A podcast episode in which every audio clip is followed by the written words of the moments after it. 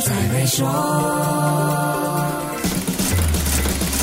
你好，我是黄俊斌。相信你已经读到 Facebook 在十月一号开始关闭直播带货功能这样的大字标题。看到那么多人分享这个新闻，就知道直播带货有多重要。如果不能在 Facebook 直播带货，肯定就是大件事了。看到这个新闻，先别急着按 share，我们来搞清楚究竟怎么一回事。这就要回到新闻的源头，那就是 Facebook 的官方文告。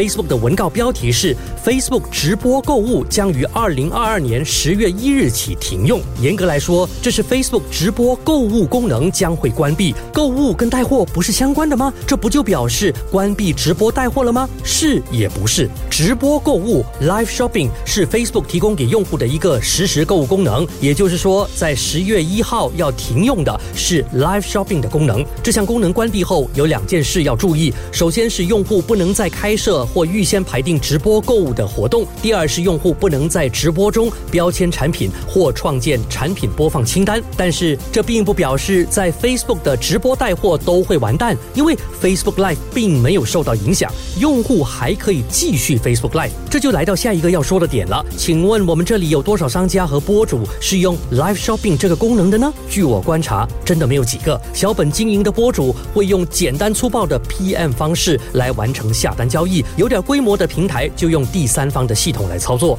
Facebook Live 只是传播的载体，只是一个展示的平台，下单程序完全可以绕过它。所以理论上来说，你的带货直播还是安全的。那为什么说是理论上呢？为什么 Facebook 要关闭这样的功能呢？这些问题下一集跟你说一说。守住 Melody，黄俊斌才会说。黄俊斌才会说屡获殊荣的 Maybank Premier 能提升你的财富。浏览 Maybank Premier Wealth.com/rewards 以获得奖品，需符合条规。